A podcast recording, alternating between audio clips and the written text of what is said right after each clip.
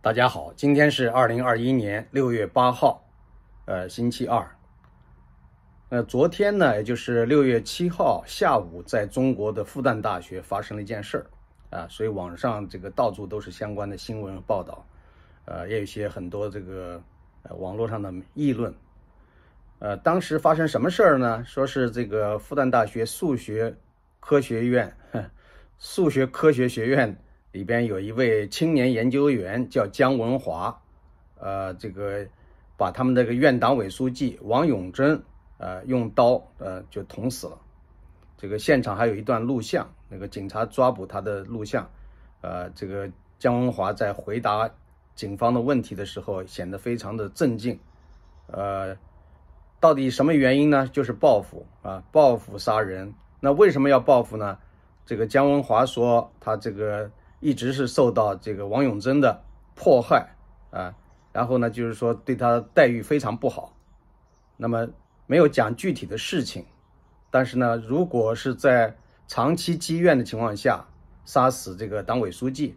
呃，我想这个在中国了解情况的人都知道，呃，为什么有人说他为什么要杀党委书记呢？这个不是还有院学院的院长吗？还有各方面的这个行政领导，为什么要杀党委书记呢？呃，这个。看了这个有关的报道，说是因为，呃，他是合同啊，签订了六年的合同啊，飞升即走，呃，六年的合同飞升即走什么意思呢？就是说，呃，如果你要是到时候晋升不了这个教授啊或者副教授，呃，到时候可能就必须离开，啊，那么这个是模仿美国的所谓 tenure track，啊，就是，呃，美国的大学里边都有这个 tenure track。啊，那么就是，呃，如果你通过了 tenure track 晋升上去，那就成为终身教授，那就不会被解聘，呃，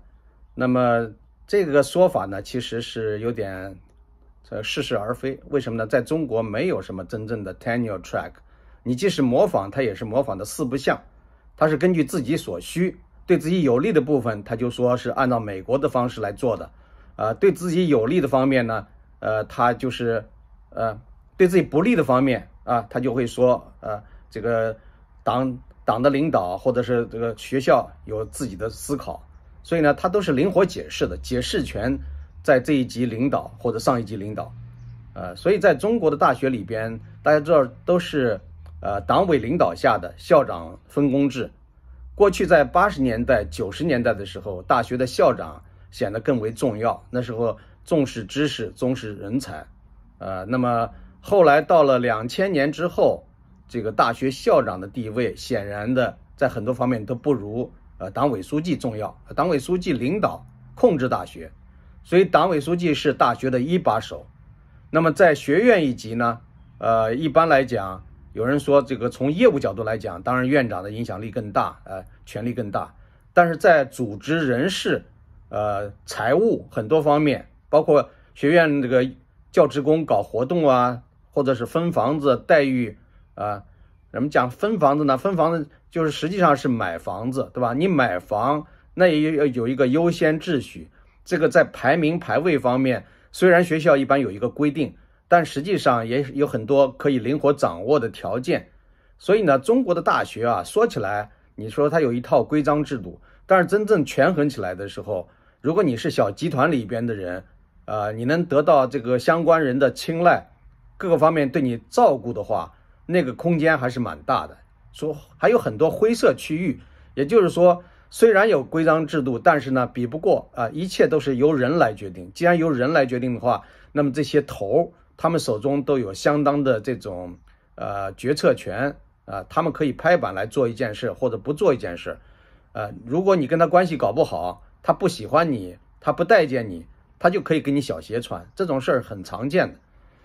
所以呢，这个姜文华据说啊，我看网上议论的一些资料说他是复旦附中毕业的，然后又考入复旦大学，呃，学的就是一直是数学啊，就是在复旦大学的时候，他读本科的时候就非常优秀，好像还受到过校长的表彰，呃，而且参加过全国性的一些重要的比赛呀，或者相关的数学类的活动。那后来到这个国外去留学。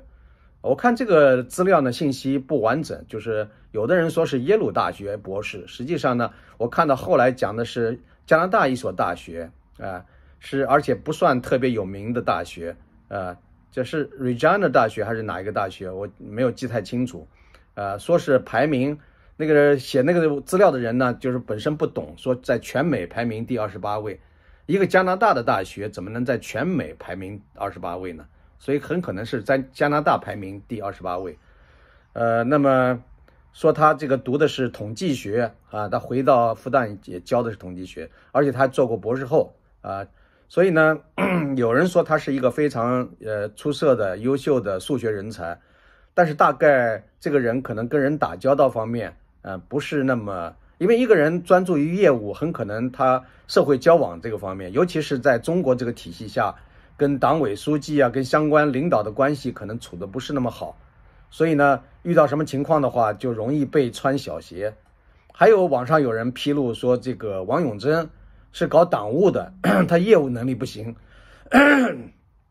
说他曾经剽窃过这个姜文华的研究成果，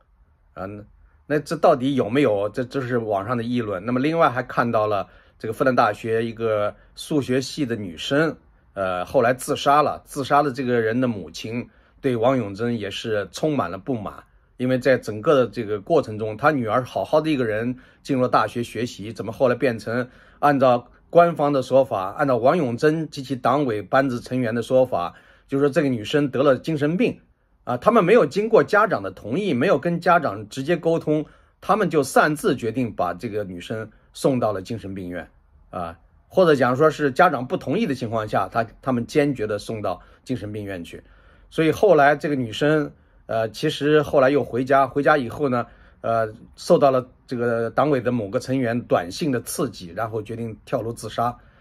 这个事情跟王永珍都有关系，因为这个女生的母亲在女儿自杀之后，不停的跟王永珍联系，王永珍都不带搭理她的，没有一个很好的善后解释。呃，所以这个事情，女儿自杀的事情，跟他们是应该说，至少他们是负有相当大的责任。但是他们有点态度非常的强硬，说根本不太顾及这个女生家长的这些呃一些最起码的要求。所以我觉得复旦大学数学学院他们这个党委呢，还是多少有一些问题。到底是什么问题？我们外界因为事情刚刚发生才一天，所以我们不是特别清楚。但是呢，从中国大学的整体的情况来看。呃，大学里边有一批呃属于吃政治饭的，啊，无论是在数学学院，还是经济学院，还是物理学院、化学学院，都普遍存在这样的情况。就是有一些人，他有可能也是某个重点大学毕业的学生，但是后来呢，他的重心不是放在业务方面啊，不是放在教学和研究方面，而是放在了党务、组织工作、人事工作。那么这样的人呢？在大学里边，每个每所大学都有。比如说我所在的北京大学，过去我们可以看到有些人这个本科毕业了，或者是呃，一般来讲本科毕业留校做教工，教工呢就是做这个学生的工作啊，做学生的辅导员啊，啊有一些这个学生方面的事务需要管理和协助的。那么做教工的人呢，他们往往就很快的可以提出啊要求在职读研究生。而且后来这个作为一个普遍的照顾性的安排，也就是说，你不管有没有能力上研究生，有没有能考进考上研究生，只要你当了教工，都会安排你读一个在职研究生。读完在职的硕士，有的还继续读在职的博士，啊，而且你的工资、你的工作什么都不受影响，就是你一边当你的这个教工，有的当团委副书记、书记，呃，然后呢，与此同时，你又获得了在职的硕士、博士学位。呃，然后后来呢，又成为进到校一级领导班子的一个重要的人选。你可以当这个党委组织部副部长、宣传部副部长，然后再当上正部长，然后再当上常委。啊，那如果校一个大学的校常委，那就级别相当高了。那慢慢的他可以当副校长，对吧？所以你又是教授，又是博导，对吧？这个职称都不受影响的。你评职称的时候，比一般的人可能还优先。啊，他根本不是凭他的学术成果。有人说，那没有学术成果怎么评呢？对他的发表的论文，经常都是跟别人合作的，有跟学生合作的，有跟同事合作的。啊，有很多的都是带着他，或者有意的把他的名字放在第一位。但是大家心知肚明，这样的人怎么可能成为这个主要的研究者说，大家心心知肚明，都知道是照顾性的安排，也没办法。就是说，从表面上来讲，他也发表过几篇东西，有的时候那个东西级别不够，不像样，那么校领导或者是院领导还会做专门的解释工作，说啊，他是这个勤勤勤恳恳的在做党务工作的，在业余时间里边也做了一些研究啊，可能这个研究的成果啊不是那么突出，但是呢，大家考虑到他对学校的贡献啊。那么怎么样？怎么样？经常会做这样的解释性的安排，所以这样的事儿非常多。就有些不学无术的人，居然在大学里边也当了呃教授啊、博导啊、研究员啊啊一大堆的这个头衔。呃，而且北大过去有个党委副书记，呃，他当了教授、博导。他当的是什么教授、博导呢？因为他实在没有业务。后来就是说马克思主义，马克思主义这个研究方面的博导。那么这样的话呢，因为他做党务工作的，他总会能说出一点东西来。不管他有没有这样的学术基础、研究的能力，最后呢，成为这个方面的这个博导。因为大家知道，现在很多大学都有马克思主义学院，他当马克思主义学院的教教授博导是绰绰有余。很很多人都理所当然这么认为，一个大学的党委书记、副书记去当呃这个马马列学院的这个教授博导啊。那么，所以呢，你看看中国大学里边搞得乌烟瘴气、乱七八糟的，但是呢，对青年教师这种过于苛刻。啊，甚至是欺负的情况经常发生。你比如说这个姜文华，你看到官方网页里边说他他的职称是什么？叫青年研究员。啊，你这个很奇怪了，过去没有青年研究员这个说法，研究员就是研究员，你怎么叫青年研究员呢？你或者说他是初级研究员，junior junior fellow，对吧？呃，但是一般叫 junior fellow 的人也很少，对吧？在很多地方可能用这个 associate 啊，那么。你也可以用 senior fellow，senior fellow 就高级研究员，跟正教授是一样的，对吧？但是你从来没有听说过呃 young young fellow，呃年轻的或者青年的研究员，这个是有一种带有歧视性的，因为人家年轻。有人说啊，那这可能还是一种优惠，因为他年轻才让他当这个所谓的研究员，要不然的话他研究员是不够格的，当不上的，所以给他前面弄个青年研究员，他加两个字。所以这是似是而非的，那我觉得这个是很荒唐的一件事情。呃，那么其实啊，这个有人说，那他这个人姜文华无论怎么说，他杀人是不对的，这点我当然也同意，是吧？一个有理智的人，一个人能够呃容忍的，就是说对生活还还抱满希望的人，我相信他是不会去杀人的啊。那么有人说是过激杀人，冲动情况下杀人，